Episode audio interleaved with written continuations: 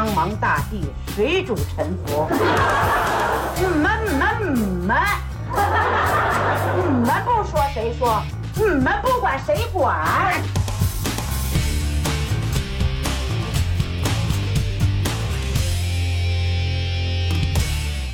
大家好，欢迎来到能力有限电台，我是老崔。啊，最近有点小三灾儿哈，可能各位听我的声音也能听得出来，有点感冒，所以今天有点蔫儿哈，先跟各位说个抱歉。那上礼拜的节目，我看好多人都说没听过瘾哈，确实，我还做了很多的删减，大概删了有半个小时左右的内容，我还就怕播不出来。嗯，想必大家在节目中也能感觉到那种。欲言又止的无奈吧。我跟您说，就这节目，我删减了半个小时，啊，上线当天还就被网易给下架了。下架的原因是告诉敏感。您还记得前两集我做那个浦东的网约车那个事件吗？那个是被西马给下架了，也告诉敏感。哎，我就不明白，你怎么就那么敏感呢？他当着。全国人民都能这么干，他都不敏感，你敏感什么劲儿啊？对吧？你站什么立场上啊？长谁的志气灭谁的威风啊？作为一个媒体平台，你一点社会责任感都不承担吗？何况您这公司还在上海，对吧？就损害老百姓利益的事儿，反而人家可以干得大大方方的，然后说两句话的，啊，倒变得唯唯诺诺的。这坚持求真务实、按规矩办事儿，这不咱们伟大领袖提出来的吗？我按照这个去倡导、去践行，他妈不封我个良好市民，我就够不计较的了。辛辛苦苦做个节目，为的是能让更多的知音听到。我愿意去这么直白的、干干净净的去袒露我的想法和感受，我觉得这不可耻，对吗？就应该被这么对待啊！所以我建议他们家吃点那个伊巴斯丁啊，那他妈治过敏的。不知道上次呃，大家听完节目后看没看那个《首尔之春》这部电影哈？我之所以做那个节目啊，就是因为我当时啊看完这部电影之后，我觉得如果你不了解韩国的那段历史啊，这些听友们可能看起来那个电影会觉得。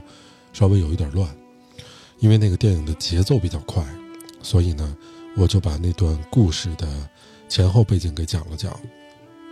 当时我记得我说了四部电影哈，《太极旗飘扬》，然后《南山的部长们》，《首尔之春》，还有《出租车司机》。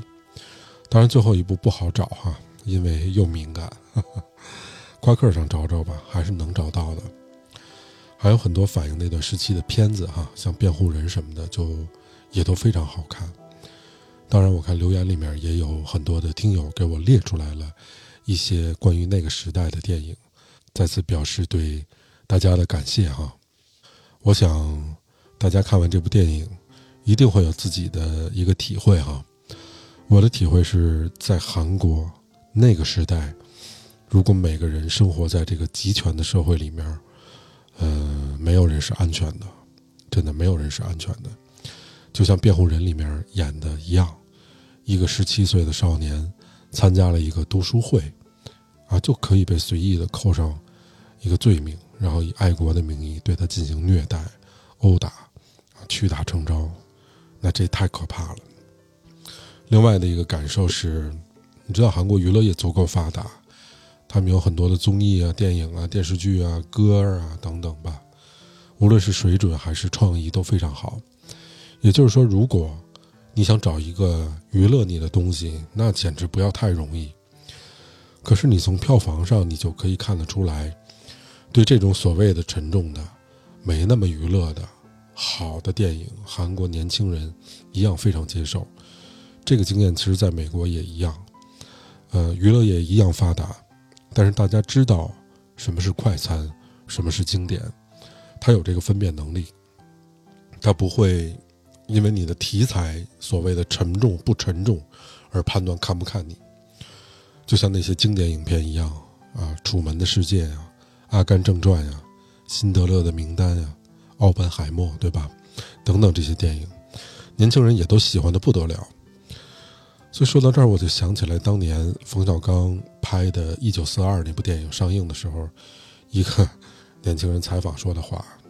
书归正传吧，啊，咱们上次讲到《首尔之春》的内容，说的是全斗焕上位的整个的一个过程。那我在上次的节目中也讲到，哈，全斗焕是韩国全体人民不能原谅的一个人。那他最后是一个什么下场呢？我觉得我可以沿着这条线往下再跟大家来聊一聊。全斗焕在执政的这段期间，对于韩国人民伤害最大的就是光州事件这件事儿，哈。但在光州事件的五个多月以后，全斗焕也修宪成立了第五共和国，也就是一九八一年的二月，啊，他当选了韩国的第十二届总统。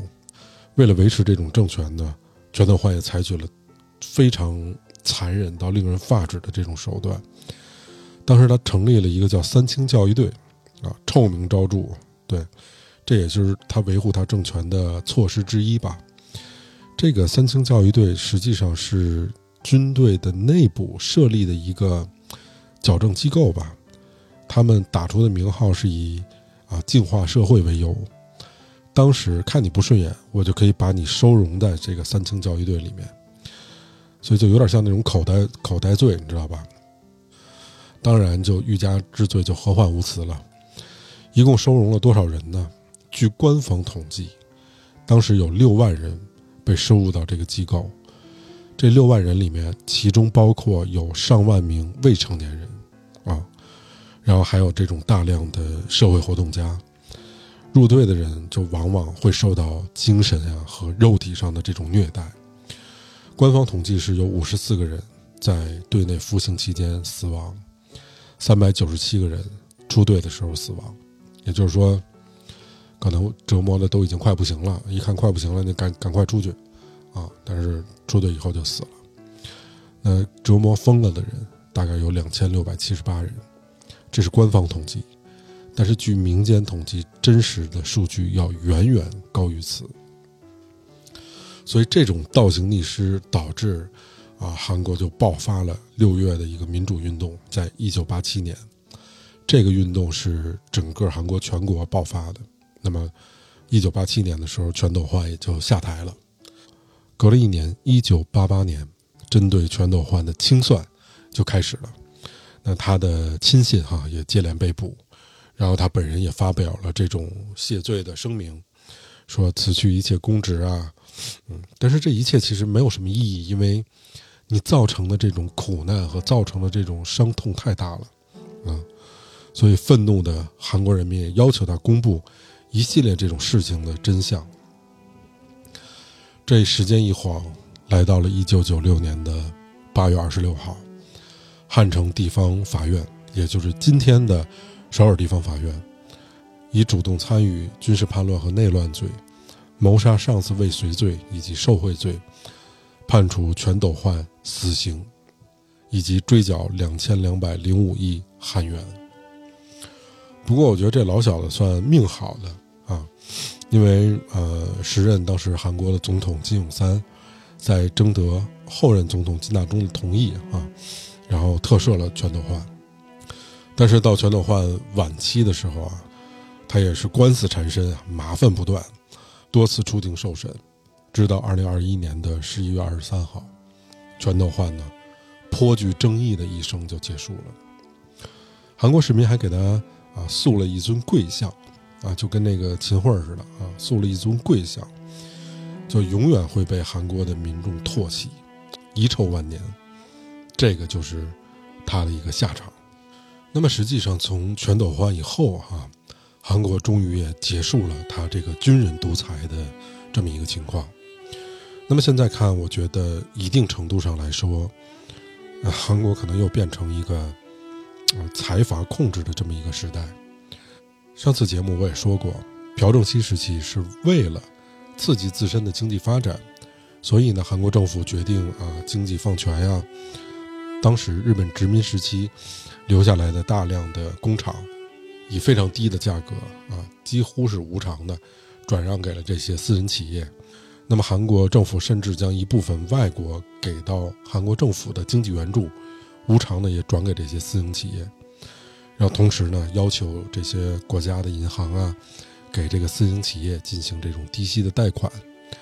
现代啊、SK 啊、LG、三星啊等等这些大的财阀，也正是因为这样的一系列政策，使他们拥有了巨额的财富。那全斗焕被拿下之后，在韩国就标志着军政府的这种独裁统治垮台了。所以这些财阀身上的束缚也被解除了，从而他们开始慢慢的渗透到韩国的娱乐业、生产业、政治界等等多个领域。随后呢，这些财阀自己也转型，从开始的这种粗犷型的，然后慢慢的转型成这个精细型的企业。比如说，他们开始涉足到这种电子尖端产品啊，包括机械制造啊等等。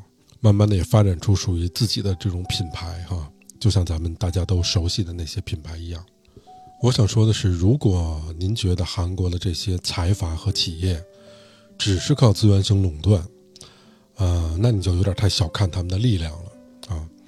我当年那些韩国朋友里面就有好几家，也都是在三星啊什么的这种工作。我拿三星举个例子哈，你也许能从中看出这些财阀的力量啊。三星的创始人叫李秉哲，他的第二任社长呢叫李健熙，啊，这个人是李秉哲的儿子哈，他被誉为韩国的地下总统啊，这个人非常厉害，他甚至可以左右韩国总统的人选。那么第三任社长呢叫李在镕啊，就是现在的三星的社长，是李健熙的独子。嗯，我们从李健熙说起哈，我讲一个案例来说明一下。这样的财阀公司，他是如何做决策的，以及这些财阀公司的能力是什么样子？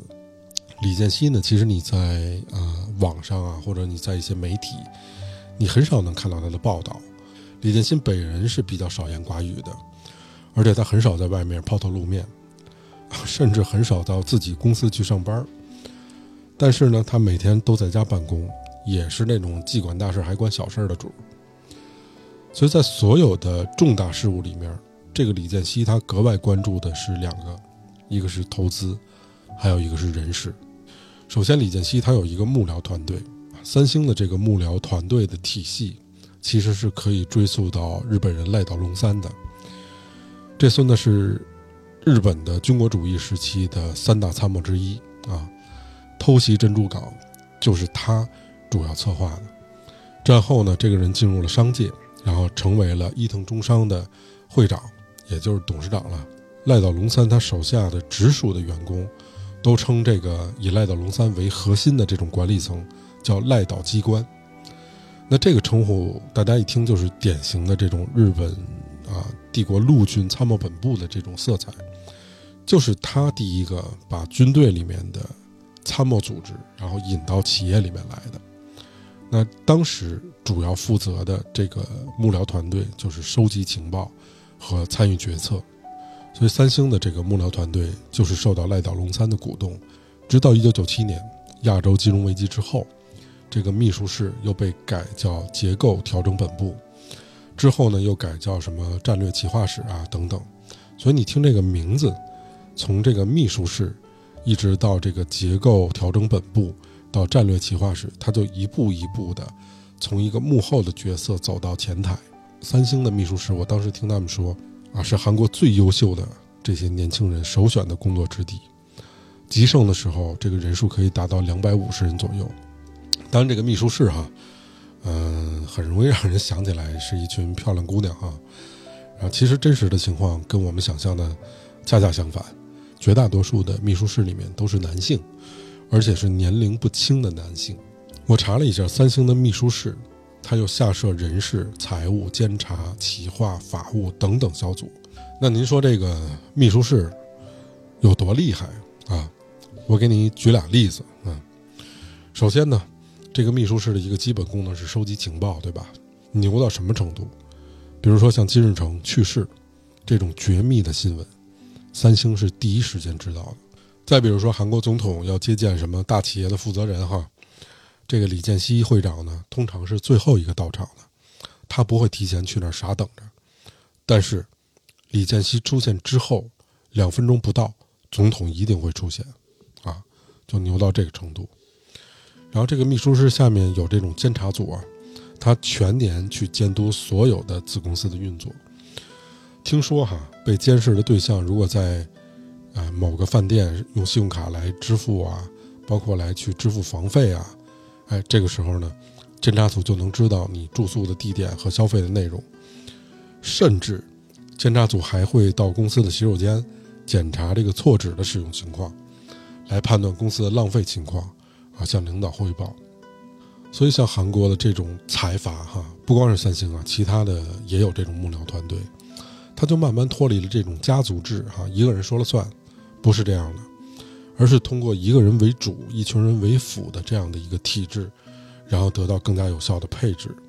韩国排名前十的财阀集团，有着全国百分之二十七以上的资产，所以你可想而知，这些财阀在韩国的地位和作用。当然，韩国政府就不敢跟这些财阀撕破脸了。所以呢，韩国的这些财阀集团现在是一种不可被替代的存在。仅仅三星的一家公司哈，占韩国 GDP 百分之二十，这多恐怖啊！当这个财阀已经成长到一个无法控制的地步的时候，那他们肯定就各种作妖了。呃，如果各位还记得的话，零九年的三月七号。当时韩国有一个女演员叫张子妍，她选择上吊嘛，结束了自己二十九岁的生命。当时在去世的时候，她的经纪公司说她长期抑郁啊，然后服药啊等等的，最后选择走上这条不归路哈。大家也没有太多在意。但是两年之后，韩国的电视节目 SBS 曝光了这个张子妍的遗书，遗书里面就显示说啊。这个张子妍呀，曾经在财阀的逼迫之下，向整整三十一个人提供了一百多次的这种性服务。当然，除了在娱乐圈之外啊，这韩国财阀也对社会有非常多的不良的影响。韩国的财阀已经不仅仅是一个经济巨头了，同时它也变成了一个政治巨头。正如刚才我说的那样哈，首先，韩国财阀确实曾经。为这个国家发展做出了很大的贡献，但是，韩国政坛几乎每一起贪腐的事件，啊，最后都可以归拢到这个财阀身上。那么，他们也凭借着这种利益输出啊，对政府内部人员进行裹挟，从而呢，让自己赚更多的利益。韩国那个总统李明博就是一个例子，啊，这哥们儿当时在现代公司工作了二十七年，后来当上总统了。那您可能说，是不是就没人可以收拾得了这帮人呢？我跟您说，还真不是，还真有人能收拾他们，而且是妥妥的一个现实版的总统复仇记，绝对比小说精彩啊！童话都不敢这么写。这是一个带有血泪的故事吧？跟大家讲讲。二零二三年哈，呃，韩国的那个总统草根出身的卢武铉。啊，经过四次选举，都失败了。第五次的时候，当上了韩国的第十六任总统。那新官上任三把火嘛，对吧？卢武铉也开始了进行一系列的改革政策。那么，在韩国的这种政治格局里面，你要去改革，实际上你就把两边的人都得罪了嘛。那卢武铉本人他自己是法官出身，后来呢还当了律师，是一个非常廉洁。而且有社会责任感的人，那个电影《辩护人》，电影里面的那位主演那个律师，原型就是卢武铉，啊，大家可以看看，非常感人，而且最后一幕太有力量了，而且最后一幕是真实的哈，所以卢武铉是一个廉洁的、有社会责任感的理想主义者，啊，你可以这么理解他，因为你想改革，你就得罪人嘛，两边都不买好。啊，大家就憋着害他。那二零二三年的十月，当时的反对党抓住了一些把柄，啊，罗列了一些罪状啊，比如说你什么非法使用竞选资金啊等等，就开始推动议会对卢武铉进行弹劾，啊，由这个议会弹劾总统，这是韩国历史上从来没有过的事儿。那这里面咱们扣一下上一期节目说的，发动弹劾的当时反对党的领导之一，就是后面当上韩国总统的那个朴槿惠，啊，朴正熙之女。这女的背后其实也是财阀的利益集团。那反对党这种来势汹汹哈，被逼的。让没有办法的卢武铉搞了一个全全民信任投票，那他也就只能靠全体的韩国国民来决定他的去留了。但是我觉得幸运的是哈，卢武铉得到了韩国民众的支持。那当时根据韩国的《朝鲜日报》啊民调显示，高达百分之七十一的人反对弹劾。所以转过年来，二零零四年的三月份。宪法法庭就推翻了这种国会的弹劾议案，卢武铉重新任职总统。而且这一折腾呢，卢武铉呀因祸得福了，啊，他在民众的这种支持率的调查里面不降反升了，所以卢武铉就重新在韩国政坛站了起来。不过呢，卢武铉的这种理想主义的性格，确实不知不觉中也得罪了很多人。卢武铉。当韩国总统一共任职是五年，这五年里面可谓是韩国财阀这个集团里面最困难的五年。卢武铉在国会内部啊，掀起了一场廉政风暴，大肆逮捕这种劣迹斑斑的国会议员，还有政府的高层。而这些人呢，大部分也都跟财阀有着非常密切的关系，有的甚至哈就是财阀在政府内部的代言人。都可以直接到这个地步。那之前的韩国总统，你要么就是财阀扶持的一个傀儡嘛，要不就是担心下任之后被财阀针对，所以不敢对他们动手。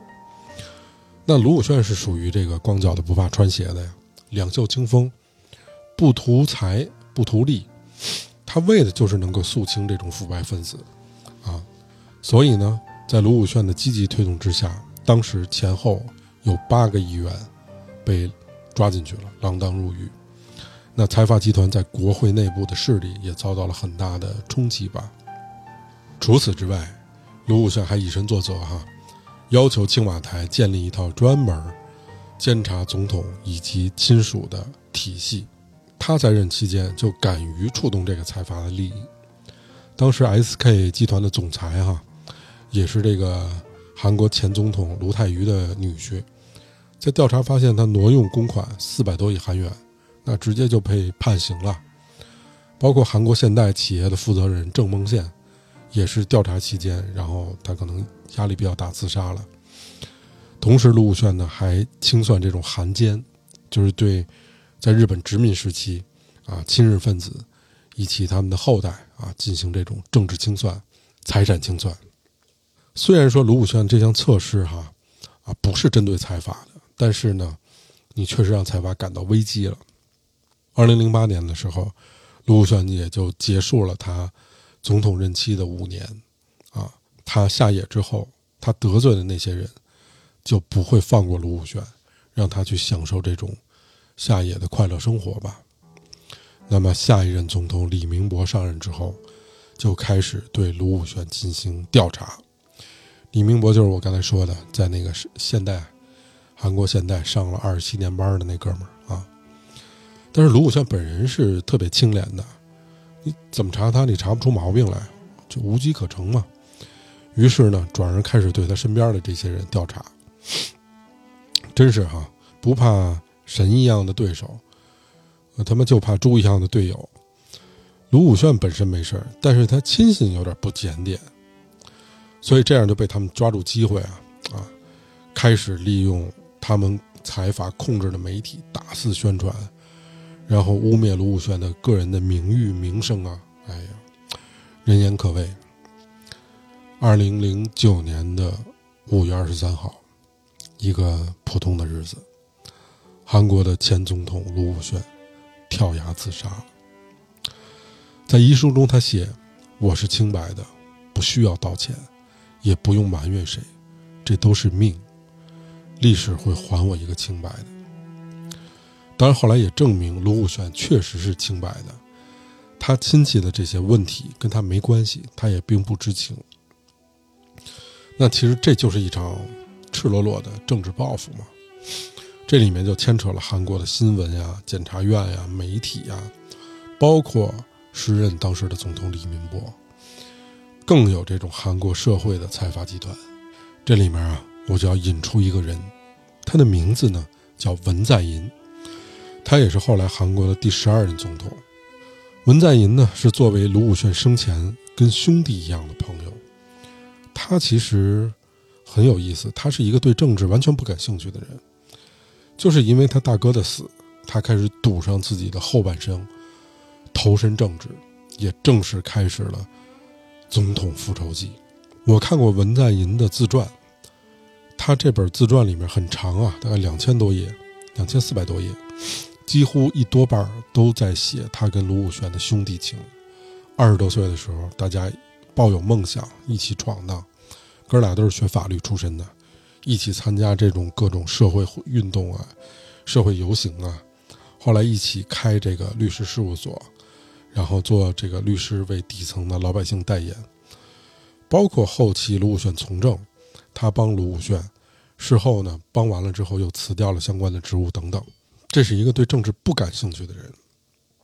但是当年卢武铉实际上就是被逼死的嘛，他之后的那位总统李明博组织对他的调查清算。把他逼死的嘛，包括卢武铉的葬礼啊，这李明博假惺惺的过来来吊唁，所有人都知道卢武铉其实就是李明博给逼死的。哎呦，我觉得挺厉害的。你现在在网上搜，你还能搜到这段，当时有时光录像。卢武铉的亲戚啊，包括相关的这个党派的人士啊，有人看见这个李明博来，就忍不了了，在卢武铉的葬礼上起来对着李明博就开骂。群情激愤呀！你想想，但是呢，恰恰拦住他们的人，哎，就是把卢武铉当亲哥哥的这个文在寅，并且呢，向时任总统鞠躬道歉。我操！我当时就觉得这个人太牛逼了，了不起啊！君子报仇，十年不晚，了不起。文在寅在他的自传里面也感慨到，他并不是真的想要这个职位，只不过呢，当时。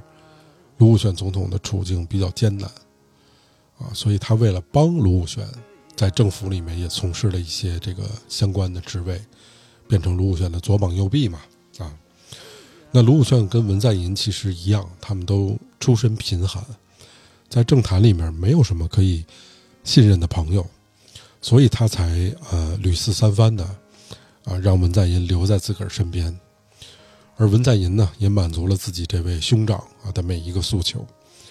两个人的友谊是在韩国政坛里面非常少见的一段佳话。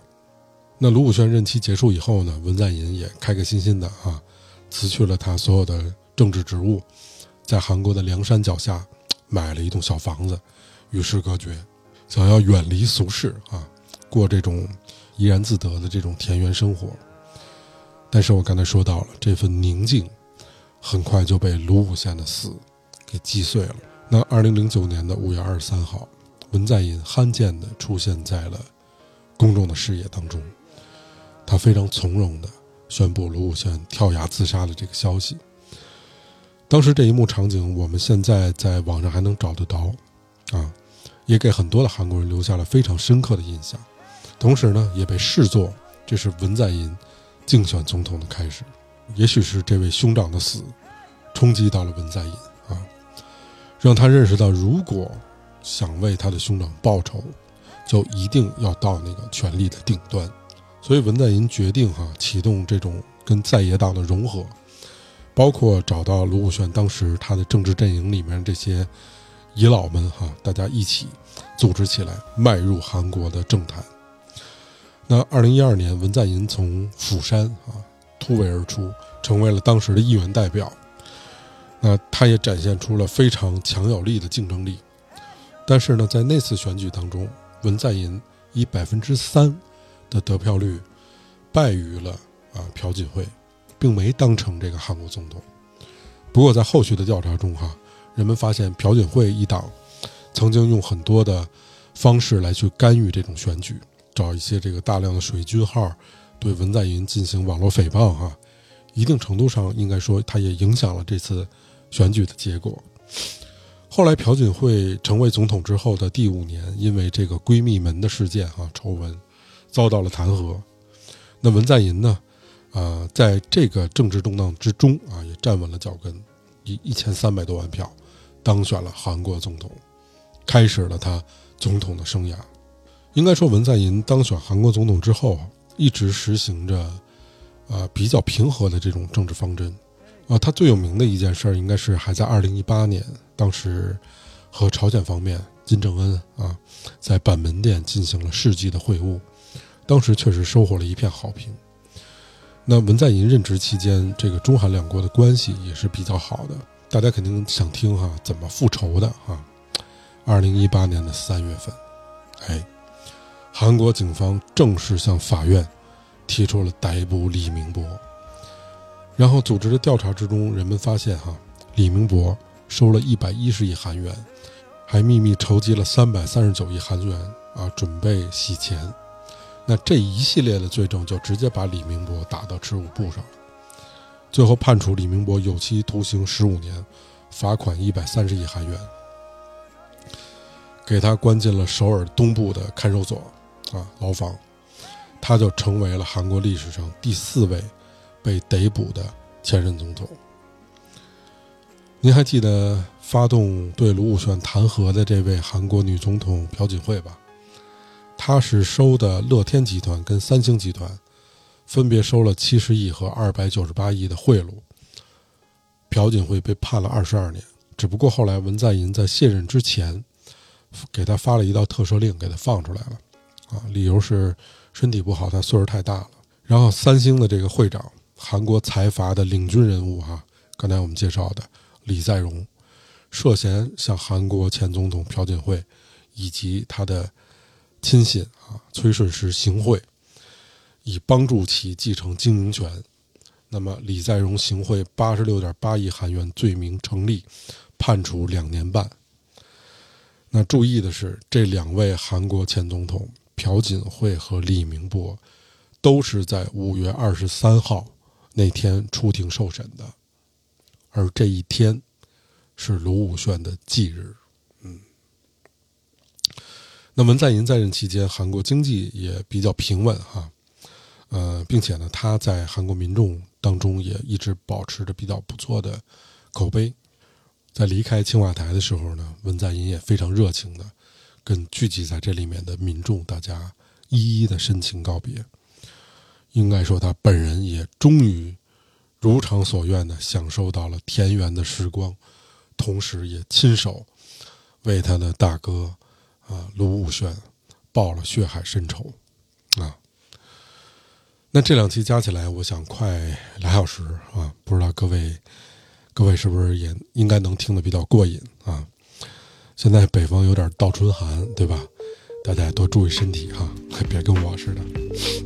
那么欢迎大家转发、打赏、点赞，谢谢你们的支持。也希望大家能关注我的小红书幺幺九幺九幺三五二。那 OK，我们下次再见，拜拜。